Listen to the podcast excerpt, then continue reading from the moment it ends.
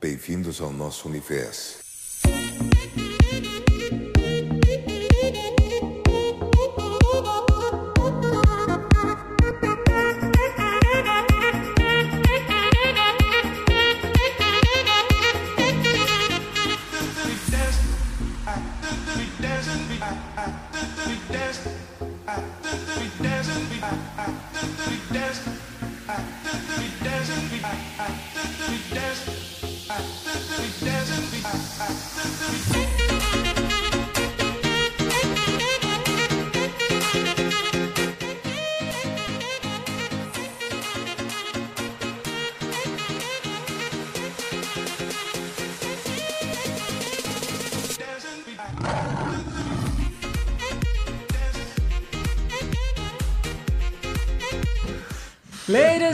Gentlemen, sejam todos muito bem-vindos, todas muito bem-vindas. Hoje é o primeiro episódio do Valioso Cast e hoje com o tema Inteligência Emocional. Meu nome é Fernando Ricardo e aqui do meu lado, Diego Paladini, ah, meu parceirão.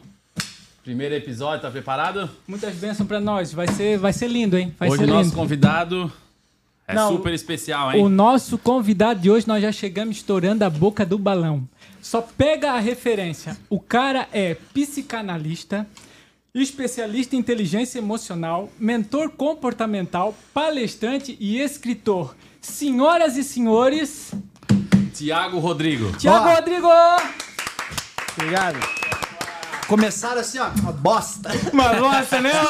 Nota 2, né? Escuta, obrigado pela, pela, pelo carinho, pela referência. Eu tô muito feliz de poder estar aqui. Ah, vocês foram responsáveis né, por um corte que trouxe ali, acho que uns 2 milhões de, de visualizações. Milhares de seguidores su- subiram naquela semana. Então, sou muito grato a vocês por essa ajuda. De vez em quando tem um corte no meu lado. Sou muito feliz. É, estar nós, nós que somos gratos, cara. Uma honra te ter Obrigado. aqui. Obrigado até, até quero começar a contar uma historinha. Eu vou começar a contar uma historinha, porque como eu comecei a te seguir, Manda. porque você não tá aqui por acaso, né? Tô, não existe acaso. Acredito. Não existe acaso. É, há muito tempo atrás, cara, eu tava passando meio que um deserto. Eu gosto de falar deserto, gosto de falar nesse, nesse naipe. assim. Evangeliquez, assim. É isso, evangeliquez, assim, ó. É gostoso. E eu tava passando por um, por um deserto, cara. A minha mãe tinha acabado de ficar doente de novo, o câncer dela tinha voltado. E, cara, minha mãe sempre foi a minha base emocional. Então, a minha mãe era aquela pessoa, cara, que chegava comigo, sentava na cama, tinha que conversar, o que que eu tá sentindo, o que que não tá. Então, minha mãe sempre foi essa pessoa onde que eu encontrava apoio emocional. E a minha mãe ficou doente, o câncer dela tinha voltado, era câncer metas... metástase. né? Metástase. Isso. E aí, cara, eu tava num dia que eu tava muito mal, cara. Não é que eu tava mal, eu não sentia nada, cara. Não sentia. Eu não sentia tristeza, eu não sentia felicidade, eu não sentia nada, cara. Eu só queria que aquele. Quando dói tanto que para de doer. Para de doer, cara. E assim, eu não sentia nada, cara. Nada, nada, nada. Tipo assim, se fizesse assim, ó. Tu estás triste? Não tô, cara. Eu tava apático com a vida, assim. Porque tu parou de amar a vida. Isso. O oposto do amor não é ódio, é Isso. indiferença. Bem isso, cara. E aí eu tava deitado na cama, depois do trabalho, cansado. E eu peguei e abri o YouTube, cara. Abri o YouTube e o primeiro vídeo que eu vi foi um rapaz, o rosto um pouquinho mais fino que esse. Não, assim. não, 75 quilos mais magro. O, o rosto um pouquinho mais fino, cara. Com, o título do vídeo era Ubuntu. Pra quem não sabe, Ubuntu é uma palavra de origem africana. Tiago depois pode explicar melhor o que que é Ubuntu. E, cara, eu vi aquele vídeo e aquela mensagem me tocou. E até, Até- hoje te toca, dá pra ver no teu olho. Isso, dá pra ver no meu olho. E assim, ó, é, depois de muitas entrevistas que eu vi sua, tu falou que aquele vídeo tinha tudo pra dar errado. Tudo. Aquele vídeo lá, merda. tu fez muito corte, tu não conseguisse Eu fui gravar. convencido a publicar. Isso. Pelo Michel. Nós vamos almoçar, inclusive, na sexta-feira ele me cobrou uma churrascaria na sexta. E, cara, depois daquele vídeo, eu comecei a te seguir. Eu comecei a te seguir que legal. e os teus conteúdos começaram a me levantar, cara. Legal. E era. Foi um vídeo atrás do outro, acho que tu postava na quarta, na. Não sei, cara. Eu lembro também. E, cara, toda toda a vida eu esperava. Chegava 8 horas. Legal. Thiago Rodrigues vai Eu postar. seguia ganhando dinheiro com a monetização. É, graças a Deus. Graças a Jesus. Mas enfim, né? legal. Como não tava sem nada no meu Não, bolso, sabe que, sabe que eu comecei a monetizar depois de muito tempo, que nada a ver, eu não sabia. não sabia, Eu né? pensava que tinha que ser contratado para aquelas empresas que apareciam antes do vídeo. Cara, Eu é engra- engraçado, cara, porque quando tu começou no YouTube, tu falou que tu começou no YouTube falando de felicidade no momento mais difícil da tua vida, né? E assim, ó, cara. O que eu achava é que era o mais difícil, né? que Eu achava que era muitos mais difícil. piores. né? É isso, naquele momento, né? E assim, cara, eu comecei a te seguir e os teus conteúdos começaram a me ajudar. Teve um dia, do nada, que eu abri a- o teu Instagram. Nada é do nada. Nada é do nada. E tinha uma agenda tua pra Brusque. Acho que é a tua primeira vez ali no Schmidt. Que foi ali no Schmidt. Isso. E aí, cara, Foi um ma- dia que eu não veio eu eu, veio legal, eu e triste. mais dois amigos meus. Viemos ali na palestra, cara, e a palestra foi surreal. Tu começou a falar da tua vida. E aí, Cara, eu palestrei, eu pensava que eu tinha cantado. Não, não, tu palestrou, tu cantou, tu fez Ah, tudo, fiz cara. Fizesse tudo. Foi Não o show. não, não sei. Foi o show completo. Ótimo. E assim, cara, poxa, e aí o cara. Eu comecei a ver aquilo, uma energia, né? E o cara pensa assim, meu, cara, por que, que eu tô assim com a vida, cara? Não, não é tanto assim, né? E aí, quando terminou a palestra, cara, eu botei na minha cabeça uma coisa. Eu ainda vou participar de algum evento, de alguma coisa ao lado desse cara. Legal. O Fernandes. Quando a gente fala, né? Pensa, energiza, materializa, Exatamente. Se magnetiza. tu mentaliza com Acontece. emoção, cara, acontece. A historinha de hoje é sobre isso, cara. Se tu mentalizar, cara, mentalizar com emoção aquilo que tu queres, cara, acontece. E tipo assim, naquela hora, quando eu mentalizei aquilo, até nós batemos uma foto, tu quase se cortasse com o meu celular, que meu celular tava todo trincado a tela. Eu falei assim, ó, Eu cuidado. sinto até hoje. Me indenizar. É, Mas tu me cuidado. esse- Não, cuidado, aqui, cuidado que tu vai se cortar. Quando nós batemos uma foto, eu voltei de novo, falei assim, ó, faz um vídeo pra mim. E eu faço. Tu faz um vídeo pra mim, pra mim 79 acordar. pessoas pediram, eu faço. Acordar- Joana, beijo. Adoro fazer isso. É, o teu vídeo falou assim, ó, Fernando, tu não és mais um bosta. Foi esse. o- Ex-bosta, ex-bosta. É, Ex-bosta. Esse foi o vídeo dele. Mas você foi o cara do Esse- ex-bosta? Hã? Você é a pessoa do ex-bosta? Não, não, é, não sou eu. Tu contou essa história. Não, não, quem é não, não. Eu sei que alguém foi, chegou no final e eu falei, para de ser um bosta. Tu tem que ser um ex-bosta. O cara falou, bota aí. Não, Tu contou até na Para palestra. o ex-bosta. Eu pensei, se fosse você, eu ia pular em cima dessa mesa. Tá Não, não, não era eu, não, não. Mas não tu falasse a mesma coisa pra É mim. isso aí, é isso aí, é isso aí. Eu falo sempre nas palestras, falo sempre nas palestras. O Fernando tá acordando hoje e hoje ele é um ex-bosta. É, hoje é um ex-bosta, é isso aí. Mas assim, e aí, cara, comprei teu livro, Pô, e esse comecei livro não tinha pra trazer, você tinha. Eu não Eu tinha. tinha, cara. Obrigado. Esse livro aqui, guardo com muito carinho. Até quero que tu Eu vou autografe assinar ele. daqui já, enquanto você vai falar. Assina. Para um ex-bosta. Para o ex-bosta também. Não, tu já deixou de ser um bom pastor. Letrinha bonita Não, aí. letra Não, eu já deixei. O deserto. Não sei se o deserto passou. Talvez seja uma miragem que, que eu esteja rápido. vendo. é. Talvez Confia seja uma miragem. Mas bota aí uma dedicação aí, uma coisa assim que, pô, valeu a pena todo esse tempo que eu te segui. Aquilo que eu sempre falo. Com amor, cara. Sim. Sabe? Eu assino cada livro dizendo com amor, Tiago Rodrigo. Com amor, Tiago Rodrigo. Cara, eu lembro que eu fiz o lançamento do, do- desse livro. Quando ele era uma produção independente, então minha, né? Eu fui numa gráfica em Blumenau e falei, imprime 5 mil aí, velho. Os caras fizeram. Ficou uma bosta. Eu falei, cara, ficou lindo. O primeiro livro, cara. Eu fiz um lançamento numa igreja a Comuna, a Comunidade da Graça, em São Paulo, do Ronaldo Bezerra, pastor Carlos Alberto Bezerra da Silva. Da Silva não, Carlos Alberto Bezerra. Cara, e muita gente fez uma fila tão grande pra comprar livro. Eu falei, eu vou ficar até de manhã assinando. Eu falei, não importa. Eu fiquei até a última pessoa. Foram mais de quatro horas. Pá. Eu tava morto de pregar duas horas. Esse livro? Como é que tá o nome mesmo? Esqueci. Fernando Ricardo. Também é Fernando. Fernando. É que o Fernando ex-boy é, é Fernando também.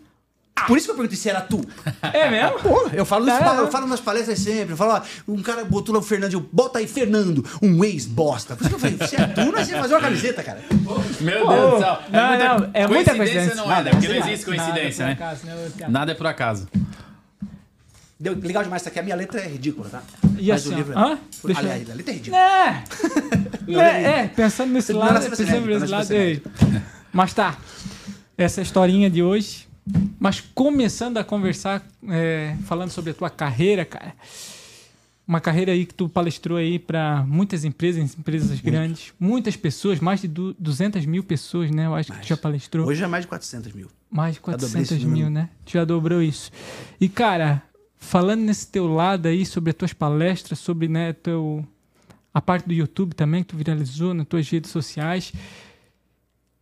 A gente quer saber quem era o Tiago Rodrigo antes de tudo isso e por que a inteligência emocional? Cara, em algumas coisas eu era melhor do que sou hoje. Mais puro, mais inocente, mais ingênuo. A ingenuidade, ela soa quase uma, uma burrice, sabe? Mas é bom a ingenuidade. A ingenuidade da criança, né? A pureza. Cara, em algumas coisas eu era bom, mas em outras eu era muito pior do que sou hoje. Tu vê que quando tu começou, eu falei, ó, uma bosta, nota 2, né? E aí tem gente que vê isso e fala assim, ai, não fala isso, Thiago, me, me corrige. Ai, não fala isso, meu, bate na madeira, meu, repreende. Não, cara. Quando eu fui pra igreja pela primeira vez, e eu vi um cara pregando, ele era da África, assim, e pô, lá na África, a perna crescia, olho voltava a enxergar, o surdo ouvia, e na nossa igreja não aconteceu nada. Eu falei, mas será que é só lá longe que acontece os milagres poderosos? Será que é só com esses caras que usam aquele sapato brilhoso preto e branco? Comigo não se bosta nenhuma. Deus nem fala comigo. E eu pensei assim, cara, comecei a ter esse raciocínio. Se eu falar com Deus é teologia. Deus falar demais comigo, psiquiatria, tem que tomar um remedinho. Porque Deus não tá fazendo nada assim o tempo todo, vai ficar falando o tempo todo no teu ouvido. Eu achava que aqueles caras estavam aqui e eu aqui. Eu nunca ia chegar ali. Parecia que o cara dormia na nuvem, mano. Sabe, Deus falava com o cara o tempo todo. Comigo não. Não tinha fundo musical na minha manhã, no meu acordar. Sabe o que eu falei? Eu falei, cara, essa é uma decisão que eu tomei muito novo. Eu vou ser um pregador de vulnerabilidades. Você vai ver que eu vou contar umas coisas bonitas aqui, mas é de um poeta, de um escritor, de um cronista. Das minhas histórias, eu vou contar mais fracasso do que sucesso. Tu vai aprender pra caraca. Tu vai crescer, quem sabe, um pouco. O outro vai se animar um monte. E, cara, eu não contei nenhuma vantagem pra cima de ti. Sim. Aí tu fala assim, cara, nós somos igual, irmão. Na vida, dá mais merda do que coisa boa. Pode contabilizar aí. Dá mais coisa errada do que certa. E quando a gente encara a vida e fala, cara, eu vou fazer ser gostoso isso aqui, meu. Eu era assim. E aí eu fui ficando mais importantinho, pregando nas maiores igrejas do Brasil, com os maiores pregadores do Brasil. E isso não é bosta nenhuma, cara. É chegar num topo de uma montanha e ter que descer. Tem que descer. Me irrita o alpinismo. O cara começa andando, sobe parede, chega lá em cima e desce. Ele não se mata, não planta uma árvore, não faz um filho, ele não Sim. bate uma foto, porque não dá nem pra bater foto. Tem que descer. Porque as pessoas que importam estão lá embaixo, cara. E quando tu já aprendeu a subir, fica mais fácil. É difícil descer. Sim. Difícil descer. Quando eu deixo de ser pastor, né? Porque eu me torno pastor, eu começo na Assembleia de Deus, vou trabalhar na rádio da Assembleia de Deus, fico anos na Assembleia de Deus. Gravo dois CDs cantando, né? Que eu comecei cantando, na igreja também. E aí eu falei assim, cara, eu vou. Eu vou começar uma, uma comunidade. E agora o que eu vou falar é bem polêmico da corte. Escuta isso. Polêmica, eu hein? pensava que. Não, é- não são todos, tá? Toda generalização é burra, então fique consciente disso. Eu pensava que o, o, o cristão, o evangélico, ele era tontão, assim, burrão, massa de manobra, sabe? Alienado, porque os pastores não deixavam eles pensar. Eu falei, então você é pastor. Vou começar uma comunidade nossa e, velho, vou meter filosofia nos caras, vou ensinar os caras a pensarem, mas eles não querem pensar. Ah, ah. Pão e circo. Pão e circo. Quero entretenimento e bênção. Unge meu carro. Ora por mim pra eu ser contratado pelaquela empresa, pra eu ganhar aquela vaga. Eu falava, claro que eu não vou orar, cara.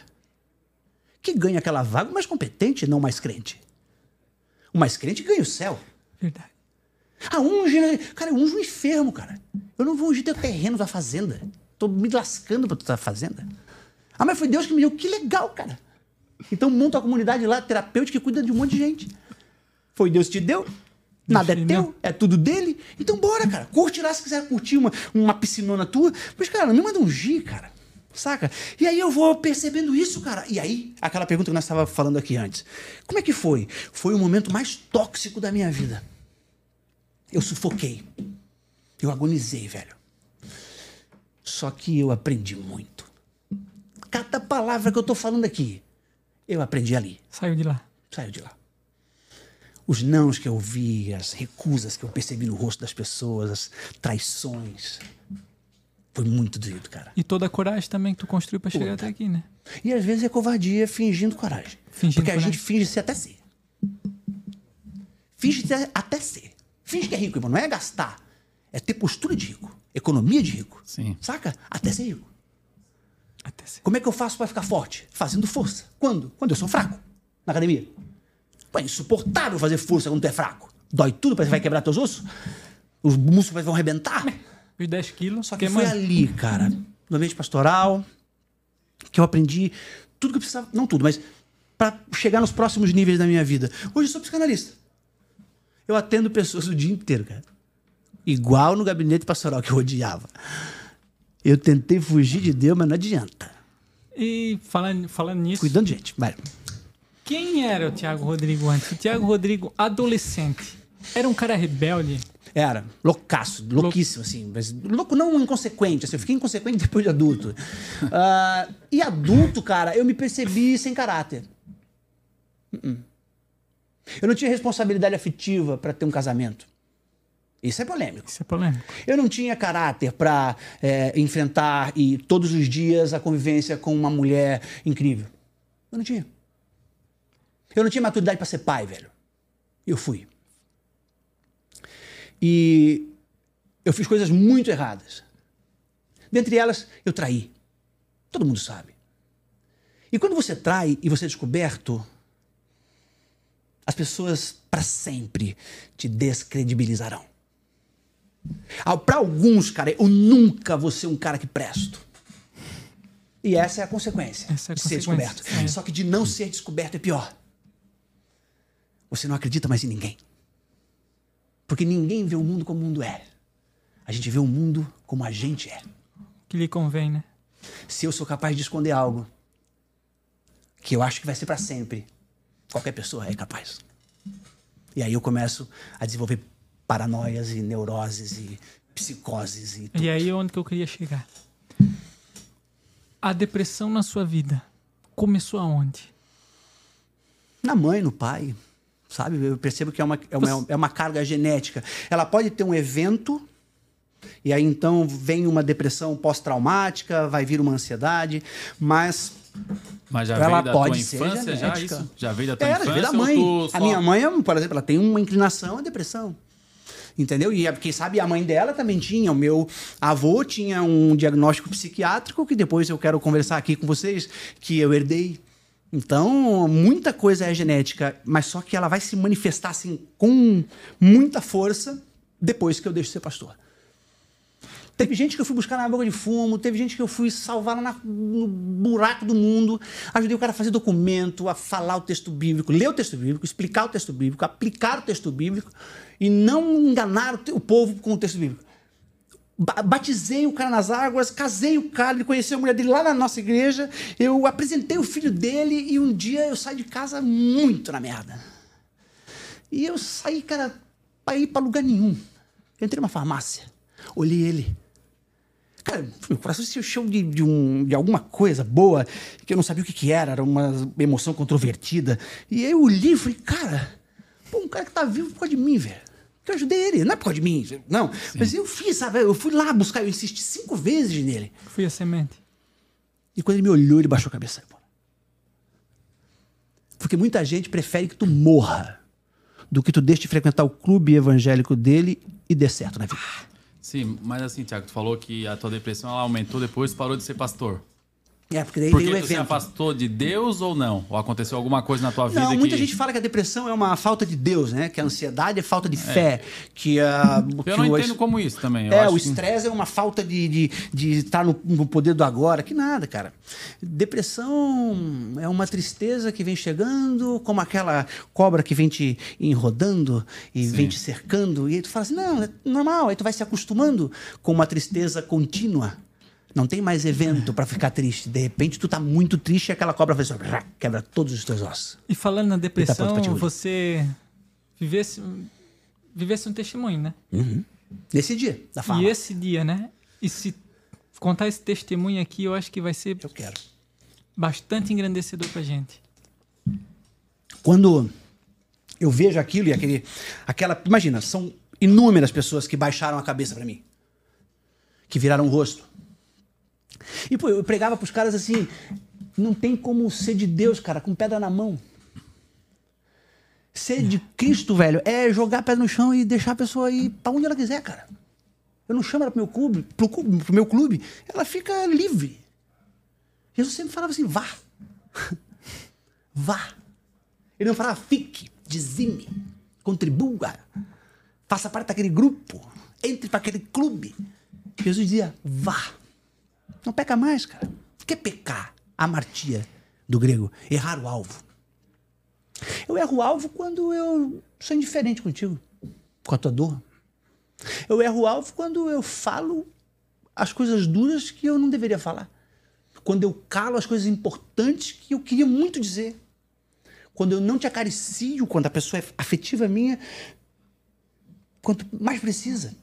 Aquilo doeu, cara. Foram várias viradas de rosto e naquele dia eu estava muito na merda.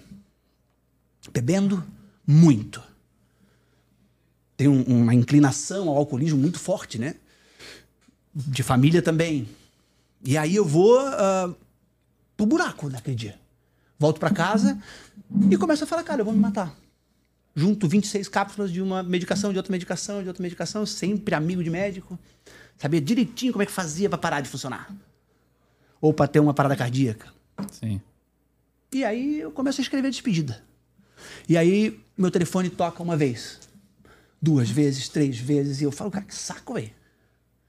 Era um número com DDD 99, 98, 97, sei lá. E quando toca 16 vezes, eu falo assim, caceta, velho. Eu só quero me matar, velho. Eu não consigo nem isso. Nem em paz, né? Eu já não consegui ser pastor, eu não consegui fazer com que as pessoas olhassem para mim com, com, alguma, com algum apreço, mas eu não consegui nem morrer. E aí, eu falei, se liga mais um, atender para ver quem é, cara. Ligou, eu atendi, com a garrafa de vinho aqui. Não, é, garrafa de vinho aqui, o, o, os remédios aqui, eu solto a garrafa de vinho, pego o telefone para atender. Alô, pastor Tiago? Sim. Aqui fulano, eu sou amigo de ciclano, eu consegui o telefone desse jeito, desse jeito. Uns sete contatos ele foi para conseguir o meu telefone. Eu tô ligando os remédios aqui, telefone aqui, vinho ali. Eu tarado querendo beber aquele vinho. Era um DV Catena maravilhoso. Eu falei, eu vou morrer bonito, né, velho? E eu tava muito mal, cara. Você é incapaz de, de compreender o mínimo, com uma dor muito profunda. Ele falou assim: solte tudo que tu tem na mão esquerda agora. Porque hoje não é dia de final para ti é dia de recomeço. Cara, eu comecei a chorar tanto, tanto, cara, que aquele choro assim que tu não tem mais choro para chorar, não tem mais lágrima para cair. É só a alma uh, gritando. E quando eu tô fazendo aquilo, aquele cara fica literalmente horas orando no meu ouvido, cara. Isso é extraordinário, cara. Alguém desconhecido ser capaz de dedicar horas, horas. no telefone orando. Ele não sabia nem falar português direito, cara. Chega a arrepiar. Não, Mas e ele, acreditou, porque como tu disse, pô, foi sete contatos até chegar ao teu. E aí, Deus falar com você, a psiquiatria começa a ficar um pouco mais leve para mim. Sim. Deus fala assim, cara. Saca? Dessa forma, né? Fala assim. Ontem Deus usou alguém para falar comigo e me fez chorar. A vida inteira pra cá. Inteira, irmão. E inteira. aí, Graças a Deus pra não chorar aqui. E aí, do nada, que é do nada. Do nada, que é do nada. As tuas eu, palestras começaram a chegar. Eu acordo depois, nada, foi uma merda depois. Eu acordo depois e falei assim: não, agora vai dar bom, né? Esse milagre. Mano, eu ganhava um monte de dinheiro pra pregar nessa igreja. Vendia um monte de livro, um monte de camiseta, um monte de copo, um comércio danado da fé. Eu vou fazer a primeira palestra por 250 reais. Eu nunca mais vou naquela empresa. Eu não perdoo. Eles, fizeram um choro, cara, de 300 por 250 e eu aceitei. Pô, eu gastava num vinho 250 que eu ia morrer. Era 270. É. Eu fiz assim. Naquele mês eu faturei 250 reais. Pô, cara, me respeita. Eu Respeita quase morri ali. O cara né? falou comigo ali no telefone. Não adianta. Foi isso. E eu tive que aprender, cara. A duras penas que Existem duas grandes regras da vida. A primeira, você vai morrer. Sim. E passa rápido pra cacete, velho. Eu que bebi muito, vai passar bem mais rápido. Porque eu vou morrer bem mais cedo. Sim. Quanto mais tu bebe, menos tu vive. Quanto mais errado tu come, menos tu vive. É a regra. Pode ser que tu seja exceção à regra. Mas geralmente não. Tá. Tu vai morrer. Vai passar muito rápido. Segunda regra. Enquanto tu não morrer, vai dar merda. Cara, o pneu vai furar, o carro vai pegar fogo, o- e vai dar muita coisa errada. Teu filho vai crescer, vai começar a fumar umas coisas estranhas. Tu já fumou também, mas tu vai começar a querer julgar ele, porque coisa que é isso, rapaz. Tu seja um homem, mas tu fumou também.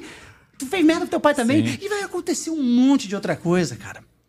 E se eu ficar brabo, perder a minha paz, tirar a paz de quem vive comigo e que decidiu viver a vida comigo, tirar a paz do meu filho, traumatizar meu filho com os meus gritos dentro de casa, a cada BO que der, a minha vida vai ser um inferno. E eu sempre falava, né? O que, que adianta querer ir pro céu e viver uma vida infernal? É. Sabe? Eu preciso viver uma vida em estado de céu, cara. O que que é uma vida em estado de céu? Eu fico zenzão, meditando e tudo dá certo? Não, cara. Mas onde eu não deixo que aquilo estrague a minha capacidade de ser bom, de ser minimamente agradável. Tem gente que quando ele chega, a vibe vai ficar pesada. Sim, Quando ele fala, acabou. A carne vai, vai assar errado no churrasco. Porque ele, ele, carrega uma mensagem que não é legal, cara. Não vale a pena. Qual é o meu propósito, Tiago? A vida que tu toca é mais legal porque tu tocou. Então tu tá cumprindo teu propósito de ser humano, cara. O lugar que tu chega fica mais gostoso porque tu chegou. Fica mais leve. Fica mais cheio de paz. Mesmo que teu pneu tenha furado. Eu vim pra cá, eu te falei, sem camisa, eu pegava essa camisa, virava do avesso, enxugava o vidro do carro e amaldiçoava aquele carro. Não, antes eu fazia, maldito carro, do sa-" mano, não. Eu não deixei tirar minha paz. Quando fumaciava lá fora, gelava o ar aqui dentro. Quando gelava, desligava o ar aqui dentro e eu quase falecia do calor, porque eu sou calorento mesmo, sou sanguíneo, né? Eu sou uma pessoa a 39 graus, fervendo sempre. Lá fora parava de funcionar, pa- para- funcionava e aqui dentro não funcionava. E não tinha ventilador do carro que funcionava, cara. Eu não vou dizer que é o carro para não dar problema aqui o podcast, mas assim, ó, não compre, descubram qual é e não compre. Cara, eu passava a minha camisa, cara, porque não tinha um pano dentro do carro. Que luta, irmão.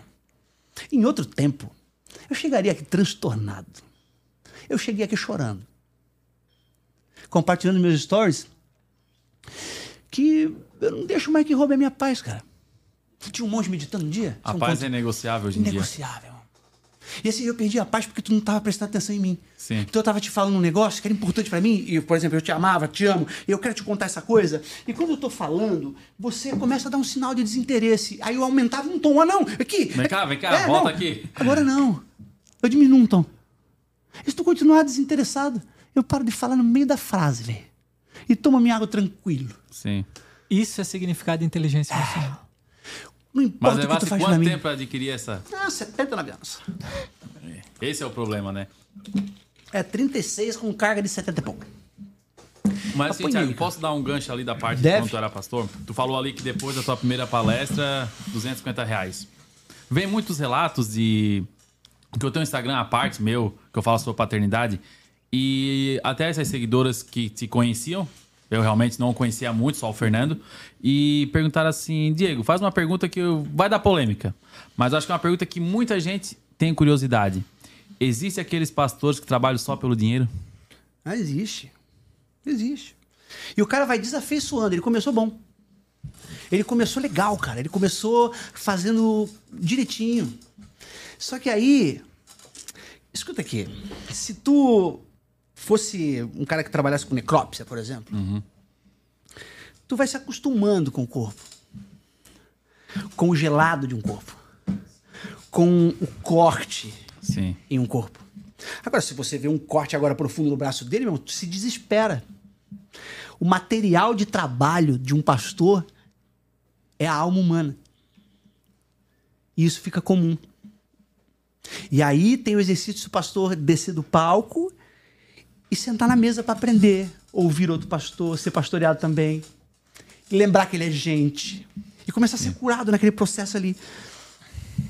Então muita gente desafeiçoa, cara. Para de fazer para Deus. Ele, ele tem certeza que tá fazendo pro reino de Deus.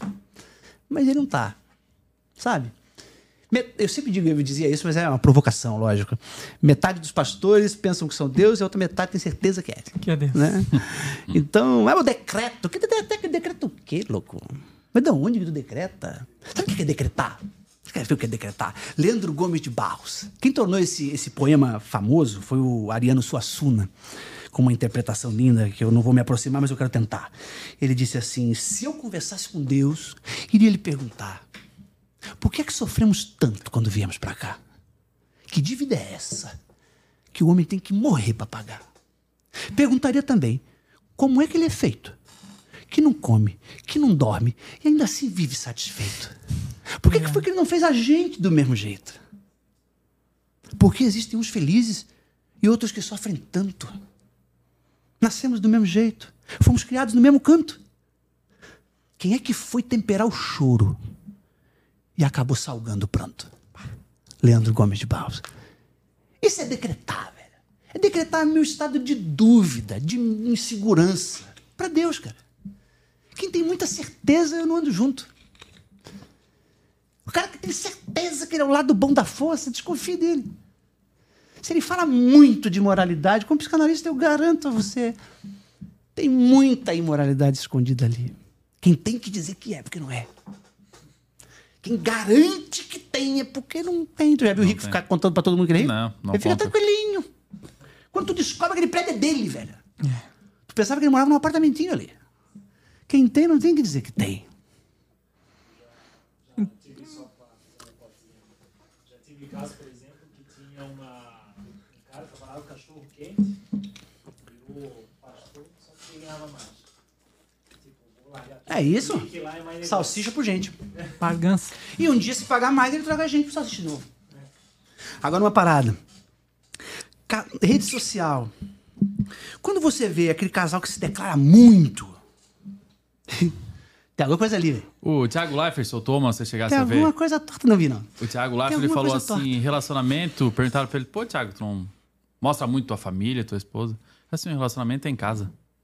Muita gente, que tu falou agora, que expõe, não é feliz, quer provar alguém pra alguém que... Não, opa, nós estamos E até pra si mesmo. É porque a merda tá acontecendo. É, Porque já porque eu aconteceu alguma preciso- coisa. Isso. Eu preciso garantir, cara, que ela tenha certeza, que ele tenha certeza. Porque eu não tô deixando certo isso. Porque eu não tô conseguindo Não provar. tô conseguindo.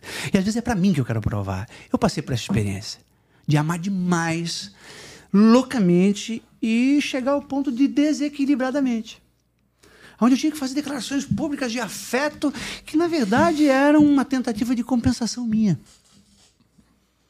Eu perdi um casamento porque eu não tinha caráter. Eu perdi a mulher que, quem sabe, eu mais amei na minha vida porque eu não estava ainda pronto, cara.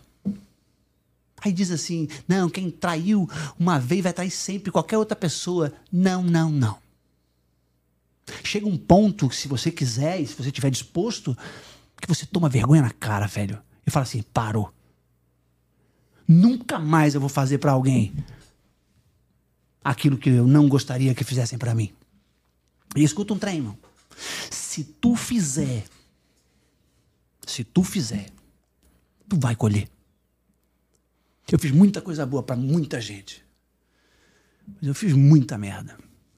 E eu colhi. Cada uma delas. Por isso, se tu vê um cara sofrendo, o Ninja falou isso maravilhosamente bem. Não interrompe ele, não. Sim. Dá o ombro pra ele chorar, traz uma água pra ele beber, mas não tira ele dali. Porque a vida é justa, irmão, não é injusta. Se tu tá passando por um inferno, irmão, olha bem direitinho pra vida dele lá atrás. Ele fez uma merda com alguém É o gigante. que muita gente fala, né? Por exemplo, assim, ah, pô, aquele cara só faz coisa ruim Uhum. e vive uma vida boa. Pô, dá tudo certo. Ó a casa dele, ó o carro dele, ó a lancha, o iate. Só que ninguém sabe como que ele dorme à noite. O celular é sempre escondido, ele desespera quando o telefone da casa toca, ele fica desesperado quando as amantes começam a ligar, ele não tem paz, irmão. Hoje eu posso pegar em qualquer relacionamento que eu tiver. Liga À pro meu, pra minha mãe. Olha, eu ia dizer liga pro meu pai, meu pai morreu dia 31 de dezembro desse, desse ano que passou. Liga pra minha mãe lá, pra pra pegar aí, busca aquela foto lá nos favoritos. Se eu tiver um relacionamento, pode buscar lá. Quero na mão de qualquer um. Deixa sem senha. Sim. Porque não tem nada pra esconder, cara. É, maravilhoso, velho. Dá uma tranquilidade. Meu Deus. Pai, esse processo não foi pra noite. Não foi fácil. Foram anos. Foram anos. Anos. Eu colhi, cara. Cada dor que eu semeei, eu colhi. Ah, mas plano, tem muita coisa boa. Tem muita coisa boa vindo? Tem, velho. Tem. E já tá vindo. Mudanças, cara, significativas. Eu olhar no setting terapêutico, né? Uma, analisando a minha, uma, uma paciente minha, eu ver a dor dela, cara, de ser traída. E eu ser a ferramenta de ela ressignificar aquilo, entender que não foi por causa dela. Cara, foi terrorismo que Deus fez comigo, cara. Sacanagem. Eu sei que é 500 pau a consulta, mas é uma sacanagem. Irmão, é- meu Deus, eu falava assim, cara, aqui, como eu fiz, cara? Bote isso na internet, cara. Sim. Mas bote, cara, com força. Deixe todo mundo saber o que eu fiz, para que todo mundo tenha certeza do que eu estou fazendo hoje. E tenha certeza do que eu farei. Ah, mas Tiago, esse dia. Não vai haver esse dia. Eu garanto que não vai haver. Se tiver que haver, eu converso e falo tchau. É verdade. Eu vou embora. O dia que meu pai morreu, fechei o pau com Deus. Xinguei tudo, velho. Pô, meu pai? Pô, que bota isso em mim então, cara. Fiz um monte de merda. Mas meu pai? Até que tu passa no corredor do, da oncologia infantil. Por que é que existem uns felizes e outros que sofrem tanto? O cara tá dizendo que ele vai chegar no céu e vai questionar Deus, cara. Isso é bonito, cara. Eu ordeno, eu determino. Ah, determinar na caixa prego aí. Chato do cacete, fica querendo determinar coisa. Dá ombro pra quem quer chorar, cara. Sabe? Dá o céu, cara, pra, pra quem tá vivendo contigo. Quem decidiu te suportar. E esse era um ponto que eu queria chegar. Como você lidou com o luto do teu pai? Porque vocês eram uma pessoa bem. Cara, eu, meu pai, meu pai ensinou as maiores lições da minha vida. Com 13 anos, ele tava, eu estava varrendo a marcenaria dele, que ele chamava de empresa, e, e meu pai era aqueles alemão brabo, assim, né? Nós sabemos o que é alemão brabo, alemão brabo, alemão. Então, brabo, assim, mãozona bastante- grande, gordão. Meu pai disse assim, ó, vai a marcenaria desse jeito. Tem que varrer a marcenaria de um jeito que você não joga assim, os pelos da, da, da vassoura de, um- de qualquer jeito, senão a poeira vai e senta tudo de novo atrás. Então você tem que varrer direitinho. Um dia eu tô varrendo e ele fala assim: O que você tá fazendo aí? Com a cara de louco já. O que você tá fazendo aí? Eu falei: Não, eu tô varrendo a marcenaria que o senhor mandou. Aí ele disse: Não, tu não tá varrendo. Eu pensei: Vai. Com a vassoura na mão. Será que o chão barriga? Ele disse: Não, tu não tá varrendo. Ele foi se aproximando de mim. Eu pensei: Ele vai me matar aqui na esquadrejadeira, né? Ele veio vindo perto de mim e disse assim: Dá aqui a vassoura na minha mão. Porque tu tá passando vergonha. Eu pensei: Pra quem? Só eu na marcenaria. Porta fechada. Ele disse assim: dá vassoura pra mim. Eu dei a vassoura. Certeza que quando meu até os 13 anos, meu pai dizia: Eu te mato. Eu tinha certeza que ele ia matar mesmo. Assim, não era linguagem figurada. Ele disse assim: Cara, é o seguinte, pega a vassoura da minha mão agora. Hum, peguei. Ele falou: Não, cara. Desculpe o grito. Ele pega a vassoura de novo e fala assim, Pega com vontade essa vassoura. Pega com brilho no olho, assim, levantando assim. Eu tô fazendo aqui, pô, pras câmeras, tudo filmado, é chique pra cacete. Meu pai fez na marcenaria essa cena. Paz madeira. E eu não entendi aquela lógica dele. E ele disse assim: vaga essa marcenaria de um jeito, cara. E faz isso de um jeito que passe duas pessoas lá na frente, um cutuque o outro e diga: Meu Deus, ninguém vai uma marcenaria igual esse guri. Eu pensei na hora que bosta de título, né? Melhor varredor de marcenaria do mundo. Ele disse assim: e não é sobre varrer marcenaria. É sobre você fazer qualquer coisa na sua vida da melhor forma que você puder. Eu tô falando aqui, e já tô suando, já dando uns 79 graus aqui, como se eu tivesse para 10 mil pessoas. Tomara que você tenha 10 milhões nesse canal. Sacou? Mas eu não me conformarei jamais com dar menos do que o meu melhor. Meu pai disse isso pra mim. Faz o melhor, cara. Arranca a expressão da pessoa e diz assim, cara, ninguém faz igual ele. Vou nem tentar. Ou peraí, lá na minha, no meu canto, eu vou fazer igualzinho ele.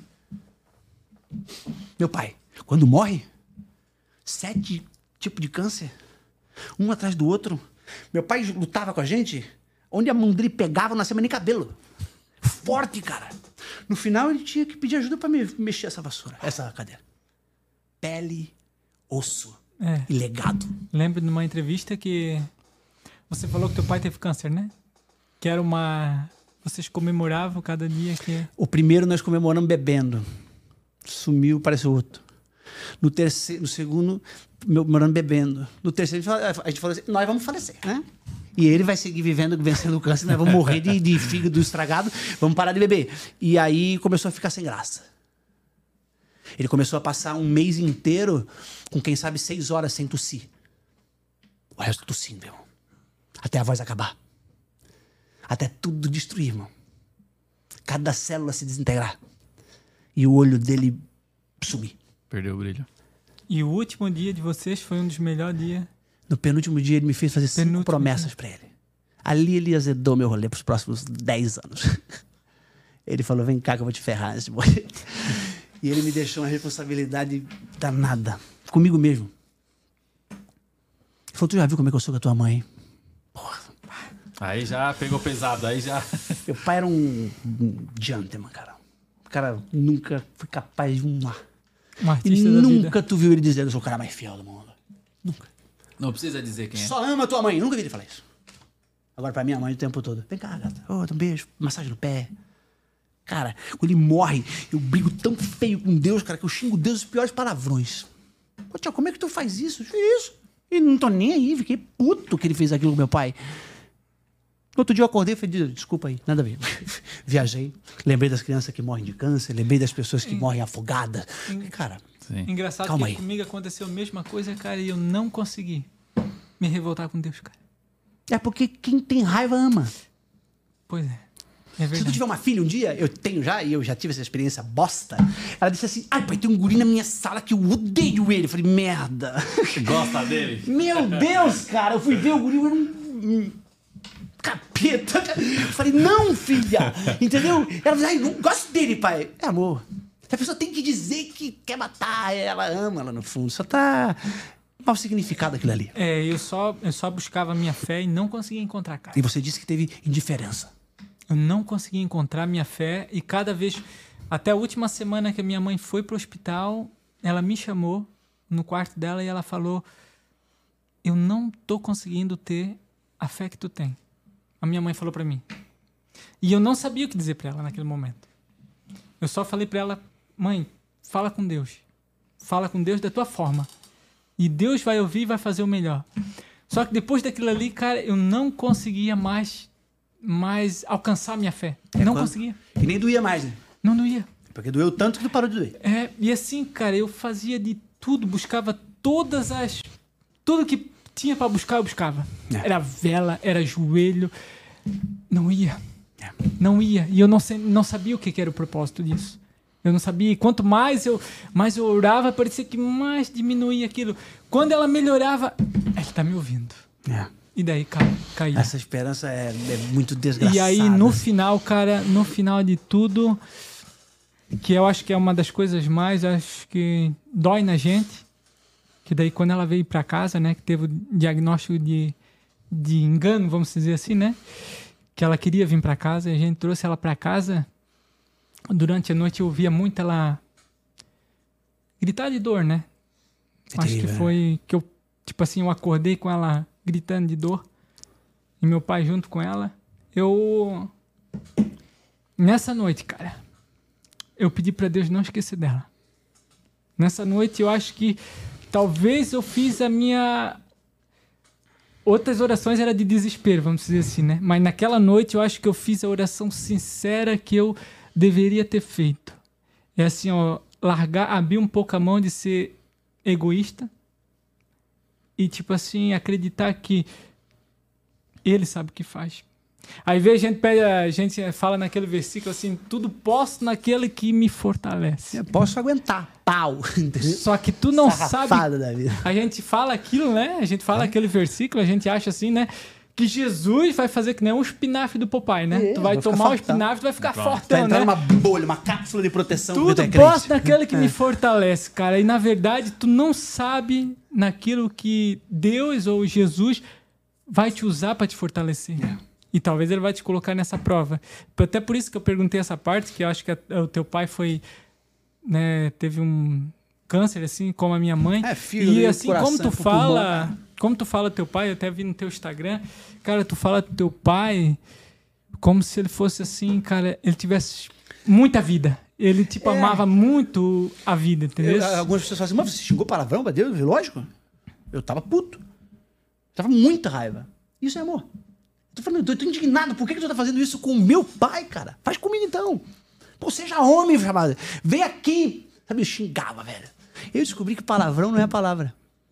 Palavrão é intenção. Tem gente na igreja que odeia o outro, que é indiferente, quando fala aquela abençoada lá.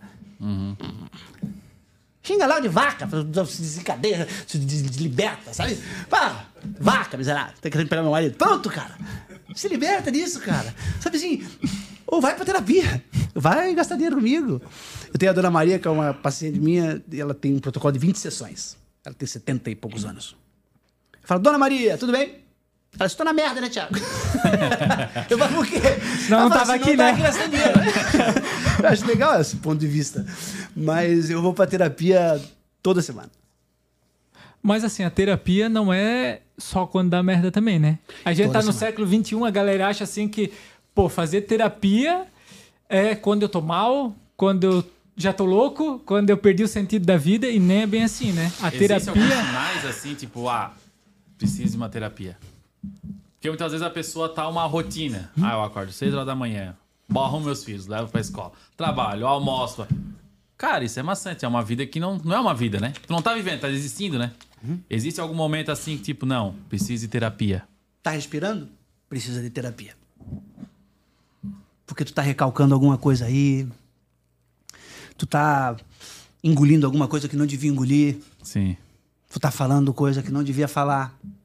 E aí tu vai para um ambiente terapêutico, tu vai ouvir um, vai ouvir não, tu vai falar a um psicanalista, a um psicoterapeuta, e ali existe a neutralidade do sujeito, do, do, do terapeuta, onde ele vai te conduzir através de ti mesmo, cara. Daquilo que tu resolver falar, daquilo que tu quiser acentuar, dar atenção, e aí a gente vai descobrindo, enquanto psicanalista, que há mais sendo dito naquilo que não está sendo dito. Então o cara, não, meu pai é um cara maravilhoso. A sua mãe, como é que foi? Aí o cara, é, a minha mãe já foi complicado. Sim. Então assim, o cara tá guardando aquilo 30 anos. Saca?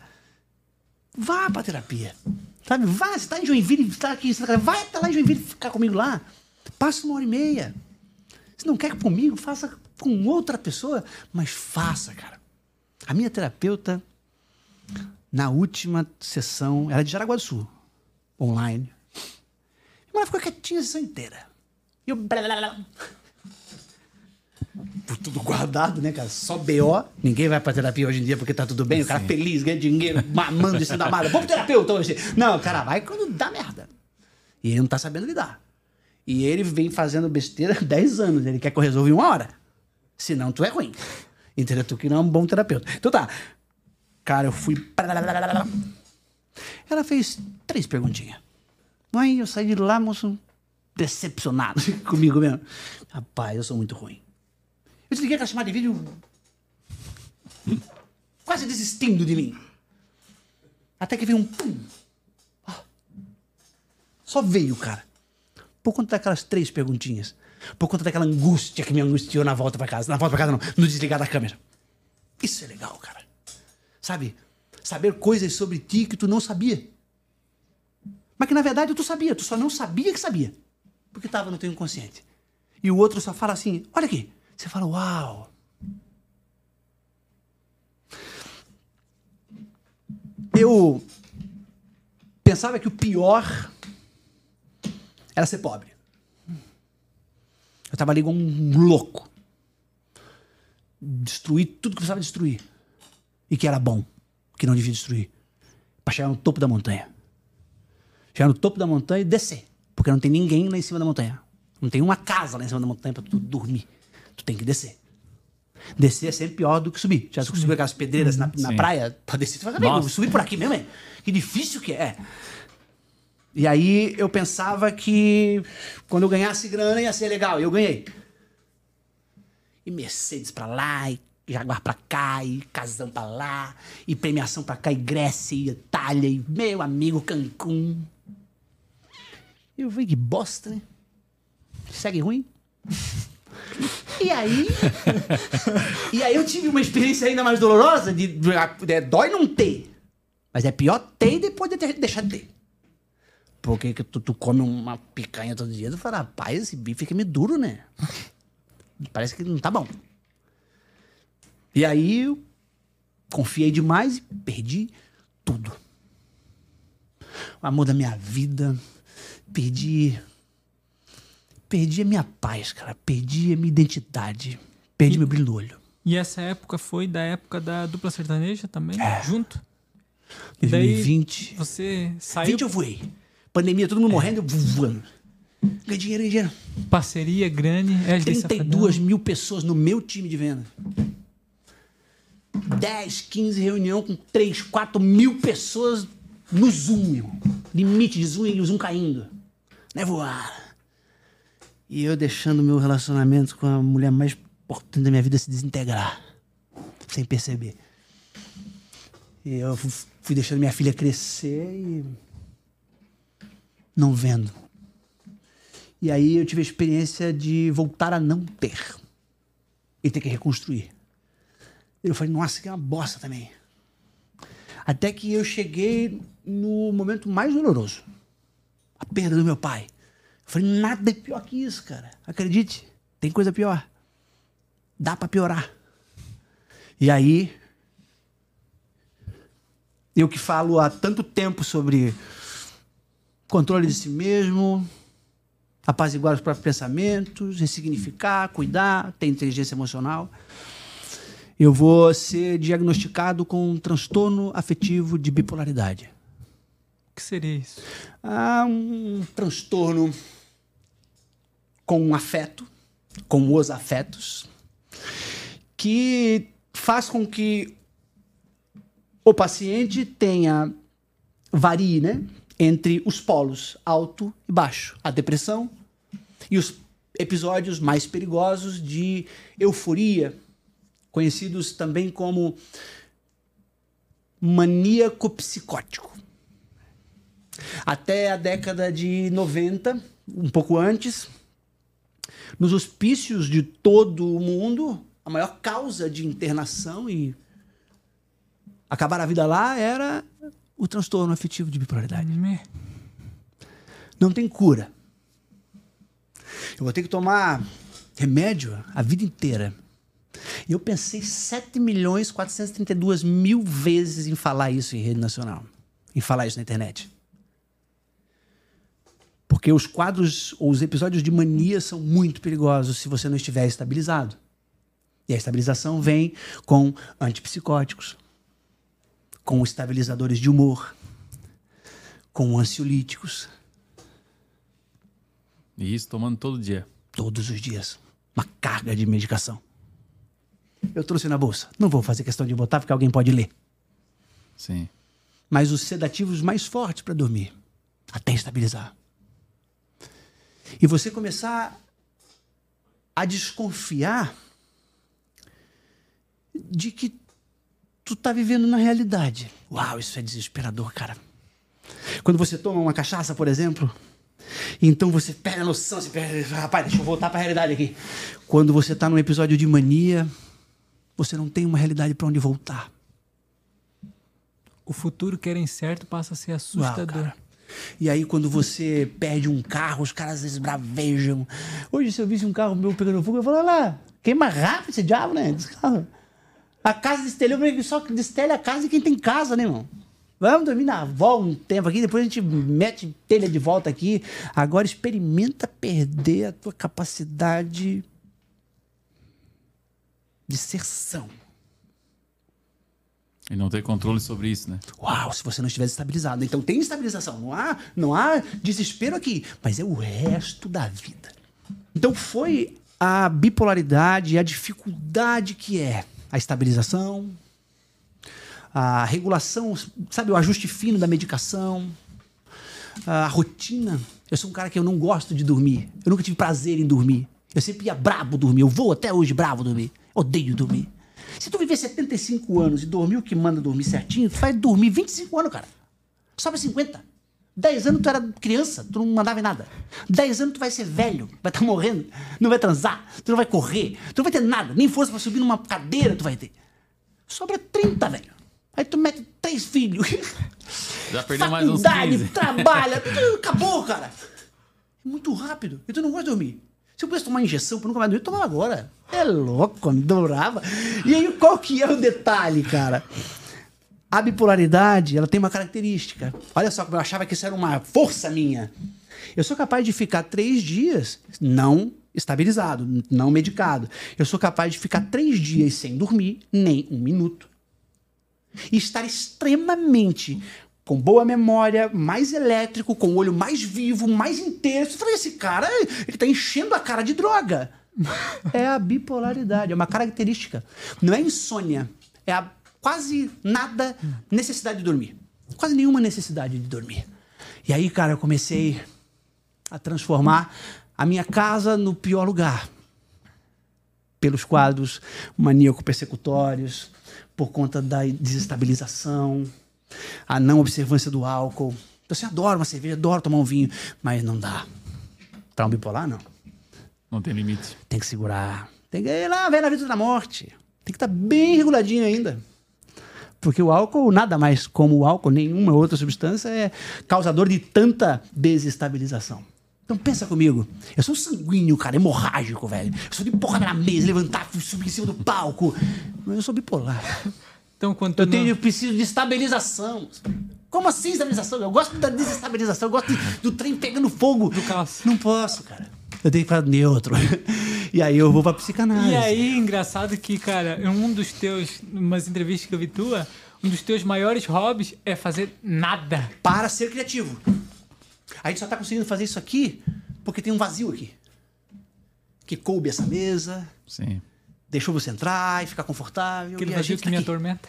É, o vazio que me atormenta. Você pegou, né? Você me acompanha bem. Tô gostando. Não, fã número um, isso aí. Isso aí. É, ó, então, assim, cara, pensa comigo aqui. Eu sou diagnosticado com a bipolaridade.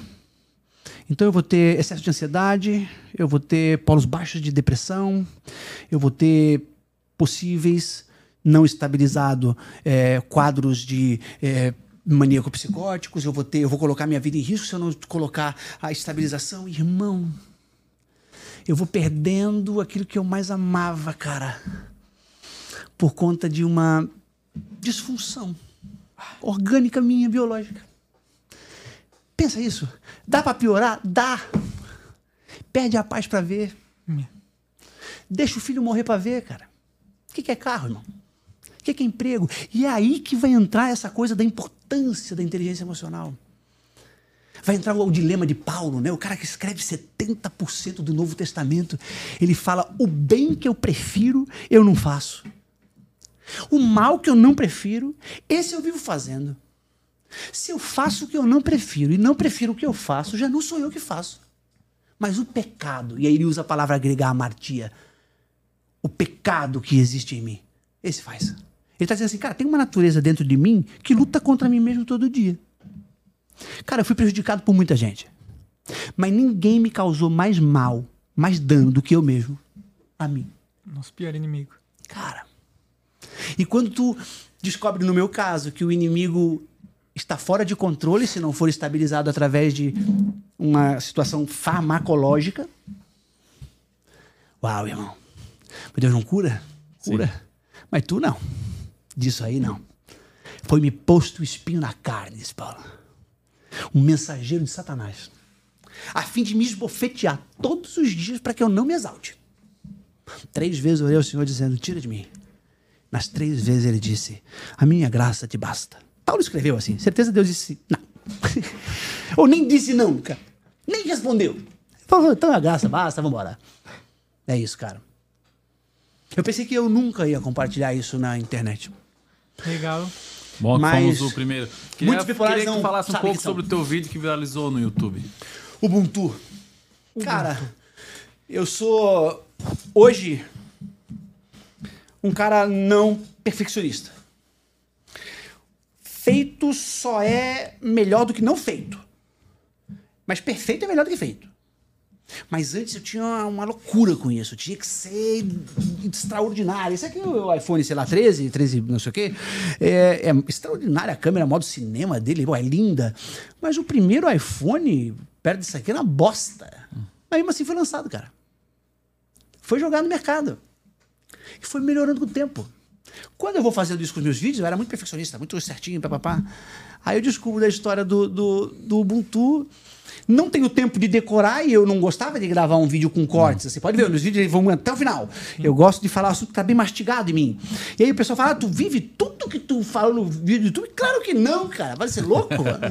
É capaz. Às vezes eu vejo tu fazendo e falo, pô, isso é bonito, hein? Eu vou gravar um vídeo aí. Entendeu? Às vezes eu vi a Dona Maria fazendo, eu falo, cara, que legal, Dona Maria, eu vou gravar um vídeo aí, cara. Deus me deu a capacidade de explicar as coisas. Não é de expor a minha vida. E aí eu vou fazer o Ubuntu. A cada frase eu esquecia. A cada frase eu esquecia. Foi tua mãe que te mandou, né? Minha mãe que mandou o vídeo. E foi o Michel que trabalhou comigo. Deu todo esse tempo. O Michel tá desde a minha primeira esposa. Antes, ele tava comigo já. Então ele falou assim: vamos postar, cara. Eu falei: não, cara, tem uma frase ali que é perigosa. Eu era da de Deus. Não, não era. Não, eu era da minha igreja. Da, da minha igreja, ótimo. Da, da AMI. Ele falou assim: eu falei assim, Jesus era cheio desse espírito Ubuntu. Pô, crente não tem essa capacidade de entender.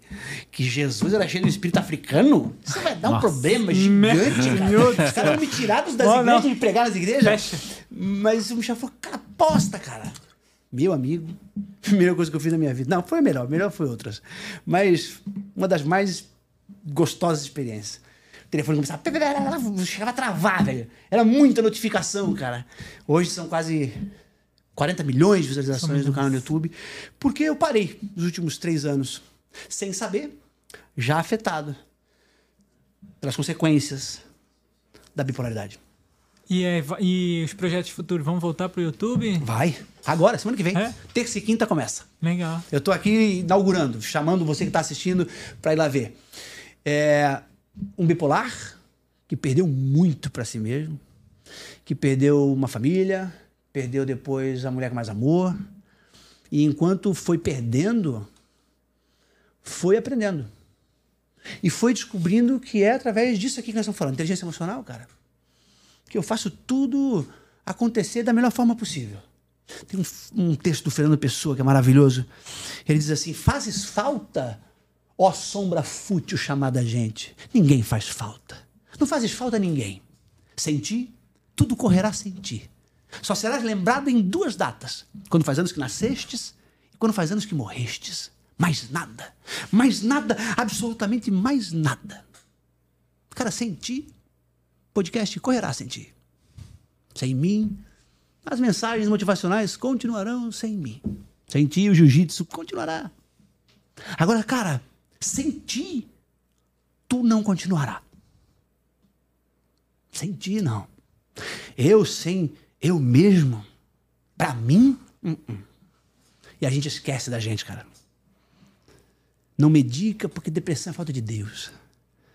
Não vai ao psiquiatra porque ansiedade é frescura. Até que te inviabiliza de andar na rua, de entrar no elevador. Até que te incapacita de viver, cara. E tu começa a perder a tua família. Até que para de ser frescura e a pessoa se mata. A Bianca sentou na cadeira do meu consultório, 16 anos. Primeira conversa, ela não falou nada. Ela se cortava. Segunda conversa, ela não fala nada. Mas alguma coisa. Na terceira conversa, ela pede para a mãe dela descer. E nós falamos por três horas. Não é comum. Quando ela termina, ela me dá uma experiência que foi a primeira vez que aconteceu comigo. Ela disse, tio. Porra, tio é bravo. Né? Quando alguém te chama de tio é porque é ruim, né? Já É, ficou. Tá, quem sabe tá chegando mais vida para trás do que para frente, né? Então, assim, aí eu- ela falou assim: tio, foi a melhor conversa que eu tive na minha vida. Dois dias depois, eu tenho a notícia de que a Bianca suicidou. Nossa. Meu. E aí, onde é que eu não vi? O que, que foi que eu perdi? A fala. Eu fui a minha lista, joguei nela.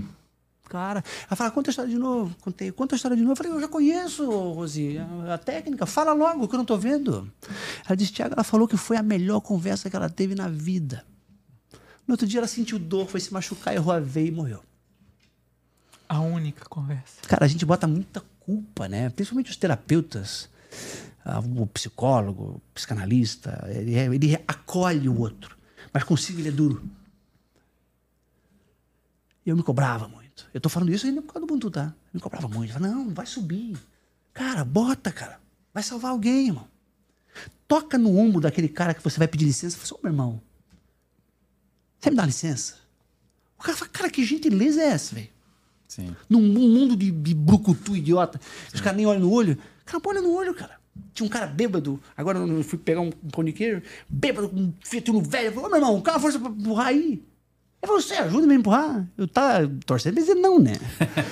Mas eu falei, ah, empurro, meu, meu cabelo tá assim por causa dele. Entendeu? Porque ele me fez empurrar até na rua, que arrependimento que me deu, cara. Mas eu empurrei, cara. E aquilo ali pode fazer uma diferença danada pra ele. Sim. Inteligência emocional é, é ter a capacidade, cara, de não deixar que o pneu furado acabe com o meu dia inteiro. Pô, é só um negocinho assim, irmão. Pra quê, cara? Azedar a vida a de alguém. inteligência emocional está muito ligada à compreensão dos fatos? A compreensão, a reação e a intensidade que eu dou pro fato. A minha mulher falou uma coisa pra mim. Se eu escrever um 6 aqui na mesa, é 6 pra mim. Pra você é o quê? Tô olhando aí. É 9. Pra mim é um G. Pode Pronto, ser um G. isso. Pronto. Eu sigo o Yin Yang do Satanás, qualquer coisa. Aí o outro, aí o outro fala assim: não, isso é o signo da besta, se botar mais dois é o Satanás. Então, assim, cara, cada um vai olhar a coisa de um lugar. Cada ponto de vista é a vista de um ponto. Não quer dizer que isso aqui não seja seis, mas olhando daqui. Sim. Então, assim, o que é inteligência emocional? Eu falo assim, cara, é só um pneu. É 10 minutos pra trocar, o cara, 50 reais pra mandar o cara vir arrumar, eu vou embora. Eu chego no trabalho, cara, as pessoas, "Ih, meu do céu, caiu uma chuva, né, cara? O meu pneu voou, mas eu tô de boa. Eu nem preciso falar isso, de tão de boa que eu tô. Sim. Saca? E eu não dá uma. Quanto tempo eu levo pra voltar ao meu estado normal quando alguma coisa sai do meu controle? Eu percebo como psicanalista como as pessoas sofrem, cara, por tentar controlar tudo. Tudo. E o cara me dá atenção, tchau pra ele, filho. Mas eu vou ficar gastando Realmente, eu tempo. acho que a gente tenta controlar muito o que o outro pensa sobre nós. Porque assim, se o cara te, te chamar assim, você é burro, é, é um problema meu, não seu. Se eu for ignorante, você fala, "Pô, segura aí, né, meu amigo? Agora, se eu falo pra ele que você é burro, é um problema só meu. Tu não tem que tirar satisfação. Sim. Isso é inteligência. O que, que é que toda. Não, cara. O dia que ele falar pra mim, a gente pode conversar, né? Sobre a minha burrice, né? Olhando daquele lado da mesa. E aí eu falo pra você, para ele de novo, ele é burro. Se tu se ofende, então tu tem um problema pra resolver. Porque tu não tá com medo do que eu penso. Ensino que os Tu outros. tá com medo de que aquilo que eu tô falando seja verdade, porque tu desconfia que seja. Lá na infância tu ouviu burro. Sim. Hoje te chama de burro, e fala, rapaz, alguma coisa acontece dentro de você. Tá registrado, você sofreu com aquele burro. Hoje você ressignifica isso. Aprende a viver com isso. Tem gente que vai me achar ruim. Tem gente que vai me ver falando e fala assim: esse aí? Ah, não, mentiroso. E eu era, viu, filho? Mentia bem danado, filho. Hoje não minto mais. Não faço a menor questão. Se tu me servir um, uma sopa e não tiver daquela mais top do mundo, eu vou estar de- delícia. Não tá gostoso. Essa mentirinha assim, tá tudo bem. Agora, meu pai, né? O médico novo chegava e falava assim, seu Ralph, realmente, só esperar. E um dia eu vi o médico falando isso. Ele me chamou no canto é médico novo, ele não sabe nada. Ele não sabe minha história. Rapaz, nada. dá bora ele não. Ele tava mentindo pra mim. Ele mentiu cinco anos, cara, dizendo que não, tá tudo bem nos exames. E o médico dizia assim, mais três meses. Mais seis meses. Ele foi driblando a morte, assim, maravilhoso. Um Ronaldinho Gaúcho, É, o Ronaldinho. Gaúcho Pai, ele foi embora levando todo mundo naquela conversa, cara. E nós fomos acreditando que ele ia viver mais 75 anos. Essa mentira vale. Deixa contar, cara. E assim, Tiagão, a gente já se encaminhando aí pros finalmente. Queria te fazer umas perguntas, umas perguntas rápidas. Uhum. Você me empresta esse livro? Pra eu terminar Presta depois? Presta esse livro aqui. Meu livro. Essas perguntas aqui que eu vou te fazer agora, Thiago. É um quadrozinho aí do, do Valioso Cast. Se possível, responda. Nome muito criativo, passei umas quatro horas tentando pensar nesse nome aí. Maravilhoso. Gostei. É, é umas perguntas que as pessoas evitam. Tá. As pessoas não refletem, até penso isso, cara, que hoje em dia as pessoas perderam a capacidade de refletir consigo mesmas. É. Elas já estão com respostas prontas para aquilo que elas querem ouvir. Segundo a Bíblia, nós tinha que ir mais pra velório do que pra festa. Exatamente. Salomão fala, há mais sabedoria na casa em que há luto do que na casa em que há festa, porque ali eu vejo o fim de todo homem. Pode ver que a gente sai do velório mais bonzinho, né? Pô, o cara Aham, morreu, nada a ver, isso. Um dia eu vou morrer também, né? Vai estar todo mundo chorando. ali, Daquela- mas Amanhã vai estar todo mundo em festa e eu vou dar lascado que eu morri. né? Então, assim, ó, aquele provérbio africano, né? Que o dia que a morte te encontrar, cara, te encontre vivo. Vivo. Vivendo, cara. Não vegetando como um louco por aí. Vegetando. O pessoal fala muito que ah, só existe uma vida. Porra, a vida é todo dia, né? É viver, irmão. E Jesus estava certo. Viver mesmo é deixar alguém mais legal porque tu passou ali. Acabou. É aquela, como é que é aquele ditado da lápide? Quem é que falou? Ô, Mário Quintana, Mário o que você quer que Quintana. escreva aqui na sua lápide? Ele escreva, não estou aqui. Para que todo mundo perceba e pergunte, ah, onde está? Ah, verdade, ficou no livro. Daquela frase que o Tiago citou, eu gosto disso. Continuar vivendo, E até, é, até quero começar com essa pergunta. Bora. Como o Tiago queria ser lembrado? Como? Pô, essa tu me pegou, eu sou bom de resposta rápida ainda. Reflexão. Mas eu queria ser lembrado como. No meu velório, eu queria que dissesse assim. Ainda tá respirando. Levanta ele lá. Ele tá vivo ainda. Sabe, eu não quero morrer, cara. Eu odeio morrer, cara. Eu fico brabo quando eu penso em morrer. E pra mim dormir, por exemplo, ensaiar pra morrer. Só falta botar os dedos assim. Porque tu apaga, cara. Eu não gosto de morrer, cara. Fiquei puto quando meu pai morreu, cara. E, cara, eu quero ser lembrado como um cara que viveu, velho. Que errou pra caramba, mas viveu. Segunda pergunta. Tiago Rodrigo tá passeando numa praia. E de repente, sentado na areia, um jovem senta ao seu lado. Quando esse jovem olha pra ti, é o Tiago Rodrigo adolescente. Tá. O que, qual pensamento passaria na cabeça do Tiago Rodrigo adolescente vendo o Tiago Rodrigo de hoje? E para melhorar a pergunta, para incrementar a pergunta, o que, que o Tiago Rodrigo falaria pro Tiago adolescente? O Tiago de hoje falaria pro adolescente ah, ame as pessoas, mas cuide com as pessoas. Elas são capazes de coisas absurdas. Ame as pessoas, mas Cuide. não goste de todo mundo. Amar é querer bem, gostar é querer perto. Cuidado com quem tu anda. O tempo, vendo isso, que deu uma chance para vocês. O tempo pensa em te dar cinco minutos para esclarecer aquilo que está mal resolvido dentro de você. O que seria? Porra, tu me mata. cara. Responde ou passa? Eu respondo. Hum, Como é que faz pra estabilizar essa bosta de bipolaridade? Como é que faz pra encontrar uma rotina pra acordar sempre na mesma hora e dormir sempre na mesma hora se eu odeio dormir, cara? Como é que faz pra se apaixonar pela ideia de dormir, cara? Porque dormir para um bipolar é uma das coisas mais importantes da vida dele. Pra que que Deus me deu esse dilema, velho? Deixava eu beber minhas cachaças, fazer minhas festas, sem bipolaridade. E qual o sentido disso? Então, Sei lá, deve ser uma vida depois daqui. Só pode Posso crer que vão fazer ficar brabo comigo agora. Quanto a falta de inteligência emocional afetou teus relacionamentos? Tudo. Acabou com a minha, meu primeiro casamento. Acabou com o meu segundo casamento. Esses dias um pastor me ligou de São Leopoldo, no Rio Grande do Sul. Cara, quero te chamar aqui pra falar pra um congresso de casais. Eu falei, eu? Ele falou, sim, ninguém melhor do que tu, que já acabou com dois. pra falar com os caras que não acabaram nenhum. Eu falei, verdade, faz sentido. Mas escuta, eu. Eu perdi muito, cara, pra mim mesmo, cara. Muito. Eu perdi a oportunidade de ser verdadeiro, eu perdi a oportunidade de não mentir, eu perdi a oportunidade de não trair, eu perdi a oportunidade de estar com meu pai, cara, pra estar com o Zé Ruela, cara. Que amanhã ia me trair pra caraca.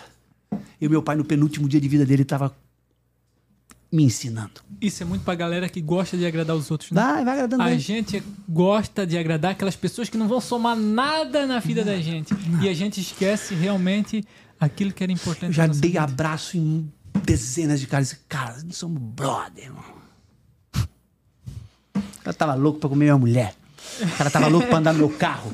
O cara tava louco pra estar do meu lado, não pra estar do meu lado, pra estar junto. É só pra ter certeza que quando eu caísse, já que nós saímos do mesmo buraco, eu não me levantasse. Tem mais uma pergunta? Tem mais uma pergunta aqui. Duas perguntas, na verdade. São difíceis, hein? Não são perguntas Mais? fáceis. Tá maluco aí? Mais duas. Você, Thiago Rodrigo, precisa fazer um pronunciamento que vai impactar na vida de milhares de pessoas. o que você diria? Qual era esse pronunciamento? A tua opinião não vale nada. Ninguém liga pro que tu acha. O que vale mesmo, velho, é como tu faz as pessoas se sentirem quando estão do lado dela. Do seu lado, sabe? Tu, ninguém liga porque tu pensa, ah, porque eu acho, e daí? Morre com opinião, vai embora Arábia Saudita se tu quiser. Mas não fica aqui me pentelhando. Deixa a vida andar, cara. É que ninguém mergulha duas vezes no mesmo rio. As águas hão de passar, ou você há de ter mudado. Jamais voltarão a passar novamente. Nós nunca mais repetiremos na mesma posição, do mesmo jeito, e se repetir exatamente milimetricamente e computacionalmente igual, nós teremos mudado. E pra mudar, cara, tem mais pergunta? Vai, manda lá. Mais uma. E essa pergunta aí que eu quero fazer, deixei até pro final, que é uma pergunta do gancho lá do luto do teu pai, que você fala muito da revolta que você teve com Deus, com a tua fé. E para fechar esse quadrinho aí, depois de ter passado pelo tempo, ter respondido teu pronunciamento que você daria para as pessoas. Se você, Tiago Rodrigo, tivesse cinco minutos com Deus, o que você diria a ele? E como seria essa conversa? Eu ia ficar, chocado que eu tô lá. Eu tô aqui? É eu? Cadê o Silas? Tô brincando. Deixa eu falar com o Silas. Cara, eu tô aqui, velho. Se eu, tô aqui é porque morri. Não, qualquer um tá aqui. Se eu cheguei aqui, velho, só uma meia dúzia não vai subir. O resto, o resto vem tudo, tá tudo ali atrás Se eu vindo. tô aqui, que bom, né? Cara, as pessoas têm uma coisa de que eu quero ser santo, cara. Eu quero jejuar para ter mais poder. Aristides, um filósofo do quarto século, dizia que a igreja jejuava, ele estava falando dos cristãos. Eles, quando um deles tem falta de alimento, ele jejua na janta, eu jejuo no almoço, tu no café da manhã, para que ele tenha três refeições. Ele não jejuava para ter poder, cara, jejuava para ajudar um outro. Eu tô aqui no céu, ô Deus, o que, que eu vou falar? Eu vou embora daqui. Pra onde que vai embora? Eu não sei como é que fica aqui. Essa é a minha percepção de Deus, cara. Deus. Deus gostoso, cara. Um Deus bom de estar junto. Um Deus que ama de É, verdade. cara, e que mora em gente, velho. Não um Deus que condena. Porque a galera cresce muito com isso, que Deus é aquele Tá pesando que a mão. tá com um chicote na É, mão. tá pesando a mão. Pesando a mão aonde, louco? E Tem Deus vai ter tempo pra pesar a mão em ti. E a galera fala Nascendo com... em brusque, tá louco? Que Deus vai vir aqui em brusque pesar mão em ti. Não, cara, o que tá pesando em ti é a consequência daquilo que tu fez, cara. E, Thiago, só, uma ressalva ali, falando, quando a gente fala muito de Deus, assim, o pessoal fala assim, ah, porque se eu vou na igreja, Deus tá mais comigo do que eu que oro em casa. Uhum. Eu acho que isso não tem... Cara, Deus tá com quem sofre. Eu recomendo a todos, é um texto polêmico, quem é crente vai ficar bravíssimo de ler esse texto, mas leia o texto aos, aos homossexuais, o ombro de Deus, de Ricardo Gondim. Ou leia um outro texto de Ricardo Gondim também, que é o texto Deus nos livre de um país evangélico. Adoro esse texto. Eu adoro. Eu, tenho, assim, eu, tenho- eu teria o prazer de ficar na porta do céu. Vamos lá, deixa eu falar pra vocês um texto do Ricardo Gondim. Porque ele é o- maravilhoso, o, cara. santo do caos. Cara, é, é aquela- é aquelas três surpresas que você vai ter no céu. A primeira é quem tu tinha certeza que ia tá, não tá. Sim. Então, cadê o Valdomiro? Aí tu, quem tu tinha certeza. Não, aquele lá não pode ficar aqui. O Tiago Rodrigo? Não. Eu, tá, eu ia estar lá também chocado, eu tava lá. E a terceira surpresa é eu tô aqui, mano. Sim. Só que só vai pro céu, eu acho, quem vive uma vida de céu. E viver uma vida do céu é guardar a espada. Guarda a espada.